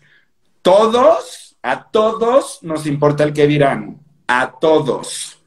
Habemos unos que desarrollamos un desorden que vuelve ese miedo en algo mucho más grande, mucho más grande, donde ya tus decisiones se alteran por eso. Entonces, si tú tienes un excesivo miedo al que dirán, eso es una señal. Otra señal es que evitas situaciones sociales. Y eso fue lo que a mí me voló la cabeza.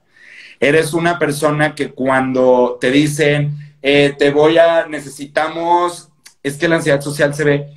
La ansiedad social se puede manifestar de diferentes maneras, en diferentes, o sea, tiene diferentes matices en la gente. No todos los que tenemos ansiedad social experimentamos el mismo detonante de la ansiedad social. Hay quienes se detonan por hablar en público, hay quienes se detonan por tener conversaciones con alguien que no conocen, hay quien se detona porque tiene que hacer una llamada por teléfono, hay quien se detona porque está comiendo enfrente de los demás, hay quien se detona por diferentes cosas. O sea, tú ya tienes que revisar en ti cuál es tu detonante, pero lo que haces es evitar, evitar eh, situaciones sociales que te detonen la ansiedad. Ok. ¿Hace sentido? Perfecto, sí, total, total. Entonces, entonces, eh, ese sería otro. Y el tercero que yo podría decir es que creo que hay bastantes, pero ahorita como a la mente, mira aquí, hasta tengo al ladito de mí mi libro de ansiedad social. Pero creo que ese es el más importante, entender que evitas, a ver si me acuerdo, me puedo quedar en esos dos porque no me estoy acordando de un tercero en este momento. Así de claro, tendré que ir por mi cuaderno, pero no me quiero parar por mi cuaderno para no dejar a la gente ahí. Tranquila. me falta como, o sea, no, pues es que es evitar. Ah, ya, aquí está. Y las te dan demasiado, o sea, te vas a escenarios desproporcionados en tu cabeza de situaciones normales que no necesariamente tendrían que verse así. O sea, la ansiedad es un árbol y las ramas de la ansiedad son la ansiedad social, la ansiedad generalizada, los trastornos obsesivos compulsivos, el estrés postraumático, PTSD, este, fobias específicas, esas son las ramas. La gente puede experimentar ansiedad porque la ansiedad es el detonante del miedo. La ansiedad es la expresión física en el cuerpo de un miedo. Y cuando la mente no puede distinguir, porque hoy sabemos que la mente no distingue entre realidad y mentira, cuando el ser humano se mete en una película que detona miedo, esa película se expresa aunque no esté pasando. ¿Hace sentido? Entonces, si yo tengo ansiedad social, una manera en la cual se me puede detonar es, por ejemplo, a mí salir a citas con dates románticos. A mí, Gabo, yo, Gabo, siempre evito los dates románticos, siempre. O sea, es más, ni genero que me inviten, ni, ni atraigo la invitación. O sea, está tan, mi energía está tan, no hay forma de que yo tenga un date que no pasa, ¿sabes? ¿Por qué? Porque yo soy una persona donde, a ver, una persona con ansiedad, o sea, una persona con, todos podemos experimentar ansiedad social, todos. Si tú vas a hacer una presentación en frente de gente que no conoces, muy probablemente el sudor de las manos, la preocupación, es un nivel de ansiedad social. Pero las personas que tenemos ansiedad social, las que la tenemos, podemos pasar semanas pensando en algo que va a pasar dentro de un mes. Wow. Entonces es como, ok, va a venir un evento, ok, entonces ¿cómo va a ser el evento? ¿Quién va a estar? ¿Cómo tengo que hablar? ¿Cómo me tengo que mover? ¿Cómo no sé qué? ¿Cómo me tengo que vestir? O sea, estás demasiado todo el tiempo pensando en lo que podría pasar, ¿ya? Entonces, em, una de los, un tercer elemento es desproporcionar situaciones sociales en tu cabeza, desproporcionarlas. Pensar que si tú dices algo en clase, todo mundo se va a reír de ti y entonces todo mundo va a decir algo y entonces, y ese es el trabajo del ego, porque es que aparte lo hermoso de lo que he descubierto es que los desórdenes alimenticios y los desórdenes eh, mentales y emocionales de este estilo, de verdad, todos están ligados al ego. Y cuando trabajas el ego, trabajas esto. Yo de verdad jamás podría estar sanando como estoy sanando la ansiedad social si no tuviera todas estas distinciones. De verdad, por Dios lo juro. Por eso es que estoy aprendiendo tanto, porque quiero desde un nuevo approach que la gente lo sane, desde un nuevo entendimiento. Pero creo que tienes que, por ejemplo, eh, yo hoy en día que sé que quién soy, por quién soy, como soy, valgo por quién soy, pero a mí lo que me cuesta trabajo ya no es saber qué valgo. A mí lo que me cuesta trabajo y que lo he estado haciendo mucho todo este tiempo es exponerme, exponerme. Siempre tengo una película en mi cabeza de que la gente se va a burlar y se van, me van a humillar. O sea, esa es mi película. Mi película es que le caigo mal a la gente. Y hay pensamientos que son pensamientos propios, propios del desorden. Así como hay un pensamiento en el desorden alimenticio de la gente no me va a querer porque no estoy flaca, en mí hay un pensamiento de le caigo mal a la gente, le nefasteo a la gente, la gente no me tolera, este, soy demasiado loud, tengo que ser, ¿me explico? Eso, Y esos son los pensamientos que a mí me detonan y que normalmente una persona con desorden em, de ansiedad social experimenta. Los que tenemos ansiedad social estamos constantemente pensando si les caemos bien o no a los demás, todo el tiempo. Ya. Entonces ahí voy, estoy en eso. Lo importante es también que la gente sepa esto lo aprendí de, uno de, las clases, porque para mí son clases de, mi maestro invitado, es que las características, maestro, usted me corrijo, yo, yo estoy aquí on fire. Las características de los desórdenes son propias del desorden. O sea, no tiene nada que ver con que sea una, una característica per se de, de ti. Exactamente, exactamente. Y eso, punto. eso es lo que hace que la gente pueda sanarlo, porque cuando yo entendí, para mí ese fue mi gran quiebre cuando descubrí la ansiedad social, porque mi primera sensación fue, puta madre, qué alivio, o sea, no soy yo. Es una característica propia del, trastorno. Es, una característica que le pertenece al desorden, no a mí. No, no me define, no soy No me define con quién soy yo, es una, es una característica del desorden. Yo sé que no le caigo mal a la gente. No, y en lo que trabajas el desorden, esa característica en ti se va. Total. no, es un, pensamiento mágico ni, ni, ni, ni come flor, como digo yo. Es algo que va a estar y va a desaparecer de manera natural. Y eso va a ser el indicador de que digas, wow, estoy sanando. Y es que ya a mí ya me está pasando, por ejemplo, con, con el tema de la ansiedad en específico, la manera de sanar cualquier tipo de ansiedad tiene mucho que ver también con la exposición. Por eso se dice que se tiene que tratar con terapia cognitivo-conductual, porque tiene más que ver con las conductas. Y tiene que ver con aprender a dar el paso a situaciones donde tú tienes un peliculón montado, hacerlo y darte cuenta que no pasó nada. Me explico que no fue tan grave como que, que no es cierto que la gente te está mirando raro, que la gente no te está hablando raro, que... ¿Me explico? O sea, desde ese lugar.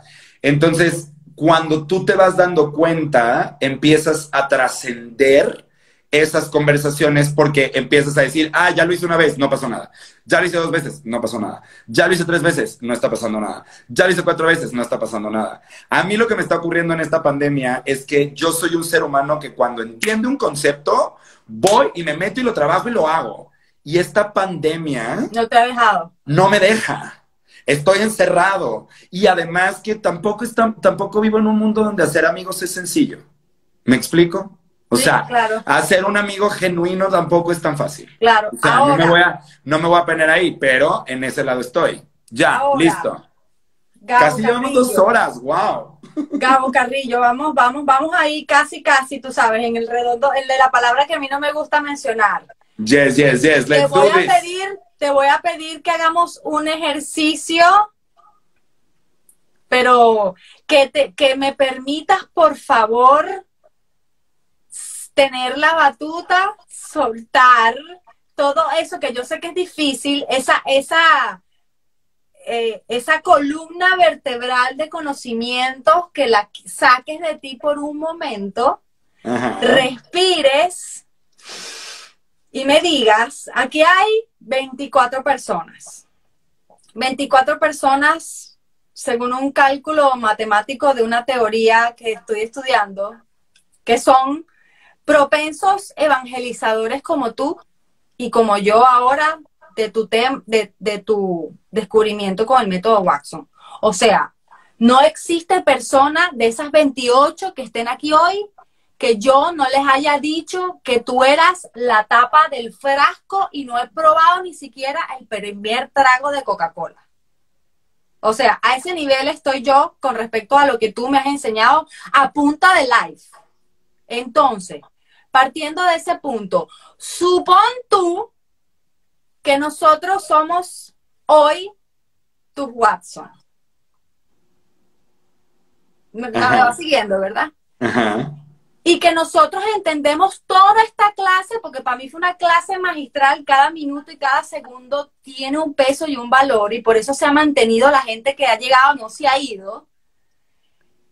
Si tú tuvieras que desde la vulnerabilidad decirnos a nosotros qué pudiéramos aportar cada uno de estas personas en pro de ayudarte a cultivar esa eh, ese, esa ansiedad social, ¿qué nos pedirías? Que hiciéramos para ti.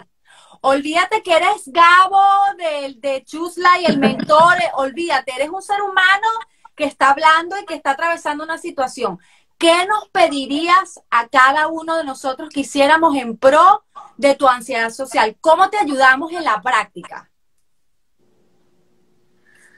Qué buena pregunta. Porque aquí en La Maga Come Flor somos parte de las soluciones. Mira, mi primera respuesta, no sé de dónde venga, puede ser del ego o no, pero mi primera respuesta es que esto es algo que tengo que hacer yo.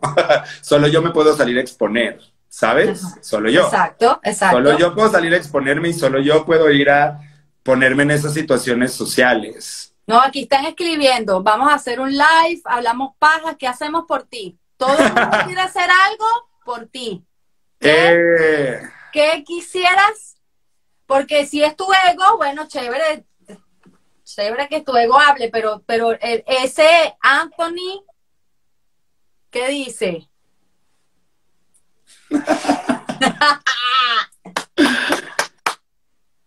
preséntenme amigos hombres Ajá, que estén interesados en esto y muy probablemente, no sé, es que no tengo la menor idea, no sé. Eh, no sé, me estás dando, usted ya está sudando, Maga, sudando. Estoy sudando con esta pregunta. te lo dije que me iba a preparar. Estoy sudando con esta pregunta porque le estás dando a Meneses, o sea, a- al... Como yo, no sé, me cuesta mucho trabajo, nunca pido ayuda. Entonces no sé. ajá, ajá. Bueno, sí la pido, sí la pido, pero me cuesta trabajo. Ok. Entonces no sé qué pedir. Ok, Este. Ya sé, cuando me vean en mis lives o cuando me vean eh, haciendo una story o lo que sea, preguntarme cómo estoy. Con eso estaría bomba. ok, ok. Yo, yo voy a, a la gente que está conectada. Estoy sudando hasta la espalda. Sí, cuando la gente que esté conectada me va a escribir por DM, porque yo tengo una, yo tengo una lectura y yo voy a hacer mi propia magia. Lo siento. Si usted no va a Mahoma, Mahoma va a la montaña. Así es que escribiendo gente DM porque necesito a mis girasoles en, para de apoyo. Yo sí sé pedir apoyo, ayuda y me encanta hacer esto por una, una persona tan, tan luz como tú, que todo el mundo está alucinada y dándome las gracias por traerte. Entonces, imagínate, yo no puedo pagar de otra manera. La última pregunta por esta vez, porque públicamente quiero que te comprometas a venir de nuevo. Obvio. Cuatro herramientas que utiliza Gabo, no el coach, Gabo, para cultivar su jardín interno. Cuatro. Eh,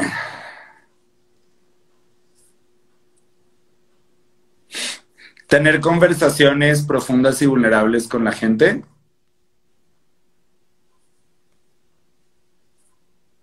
Meditar. ¿Cuánto tiempo meditas? Yo no soy de los que medita 40 minutos, medito entre 10 y 12 minutos. Suficiente, pero todos los días o algo Ah, así? depende. Cuando hay veces que tengo rachas increíbles y hay veces que la ansiedad entra y le pinto pito.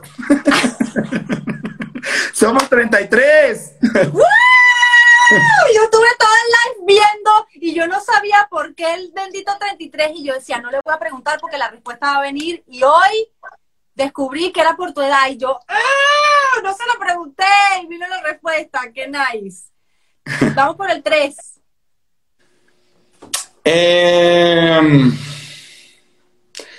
leer, ir a terapia, o sea, ir a terapia, leer, meterme en mis temas.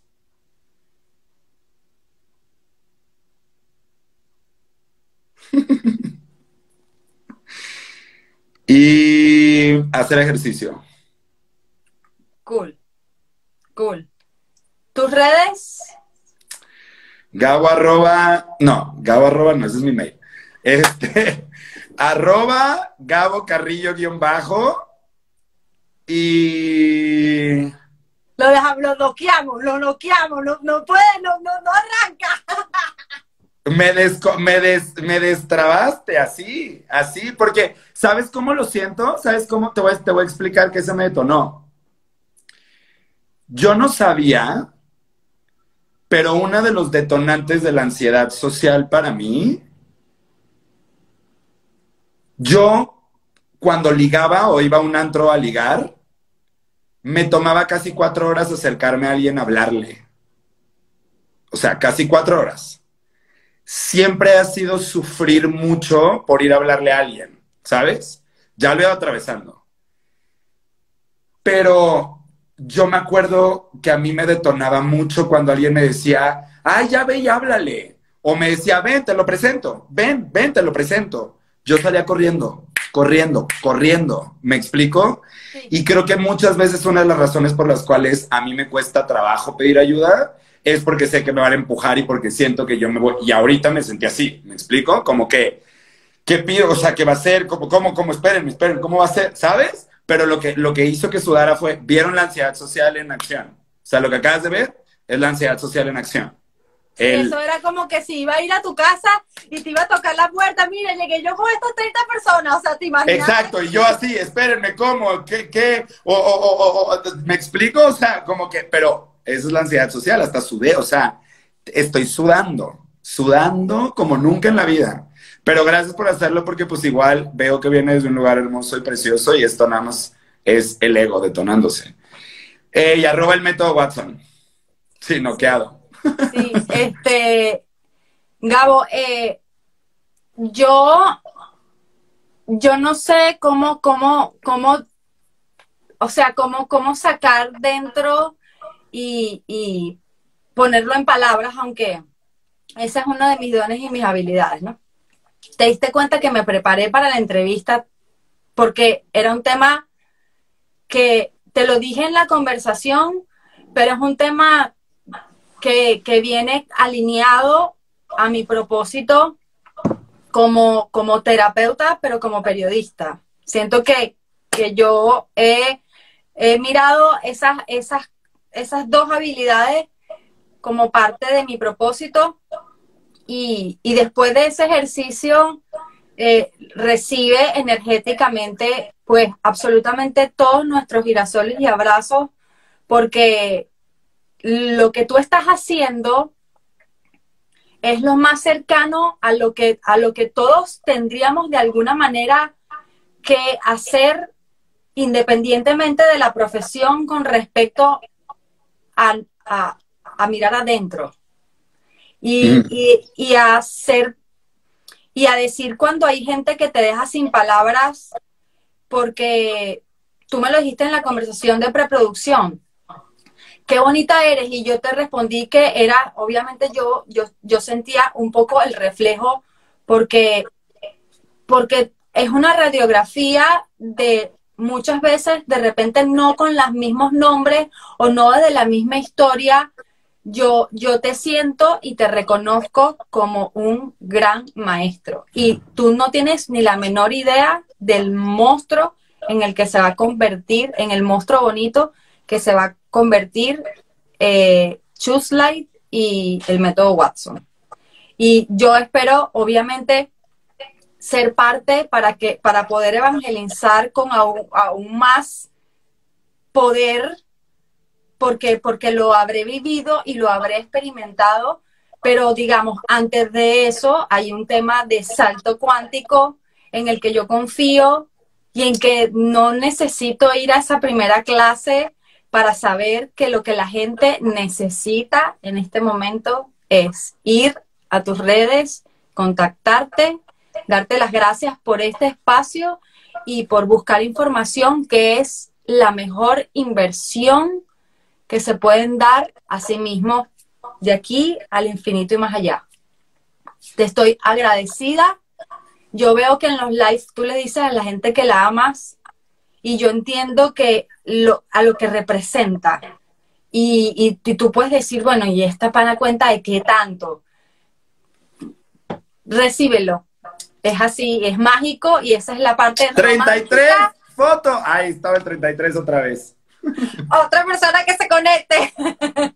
este, esta parte romántica que, que, que es para finalizar, siempre me gusta como, como ponerlo, que sí también forma parte del proceso de, de, contenernos y darnos ese, esa parte musical con la que empezamos, Y sí, sí, te amamos, te amamos todos y te deseamos que esas semillas que siembres sea el principio de millones de bendiciones y de muchos hijos, proyectos, hijos y proyectos, hijos y proyectos, y que nos mantengas al tanto y que ya sabes que te comprometiste a volver a la maca Come Flor para hablar de lo que quieras, cuando quieras. Me encanta, me fascina. Yo los agradezco a todos y a todas ustedes por quedarse dos horas escuchando todo esto. Gracias por abrir un espacio de, con preguntas tan bien cuidadas.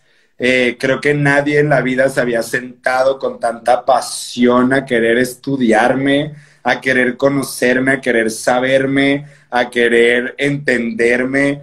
Creo que es la primera entrevista en mi vida que viene desde este lugar y ha sido una experiencia hermosa. Espero que no sea la última porque me encantó. Creo que hay muchísimo de mí dentro que quiere hablar y que quiere compartir y que quiere explorar y que nace desde ese lugar. Entonces agradezco mucho tu profesionalismo, agradezco mucho tus palabras, agradezco mucho tu tiempo, agradezco mucho a las 33 personas que están en este momento conectadas otra vez. Eh, em, agradezco a todos mis Watsons que también aquí hay un montón de gente que viene del método Watson que está escuchando, gente que me conoce porque tomó la masterclass eh, y demás. Y pues yo estoy feliz de, volver a estar aquí. Me encantó, me encantó, me encantó, me encantó, me encantó toda esta conversación. Excelente. Bueno, entonces, eh, no es más que un hasta luego. Te quiero mucho, cuídense, los abrazos voy a ver, voy a buscar la manera de mandarte esto, porque no solamente te quiero mandar el link, porque esto va a estar en YouTube, en Spotify, y, pero quiero que esto lo tengas tú aparte para que cada vez que quieras recordar a esta gente bonita que, que, ya va a ser prácticamente parte de tu comunidad ahora, y si no, corran ahorita y vayan y síganlo por todos lados, este, tengas este recuerdo bonito de, esta experiencia y nos vemos muy pronto. Muchas gracias, nos vemos pronto. Bye, bye, chao.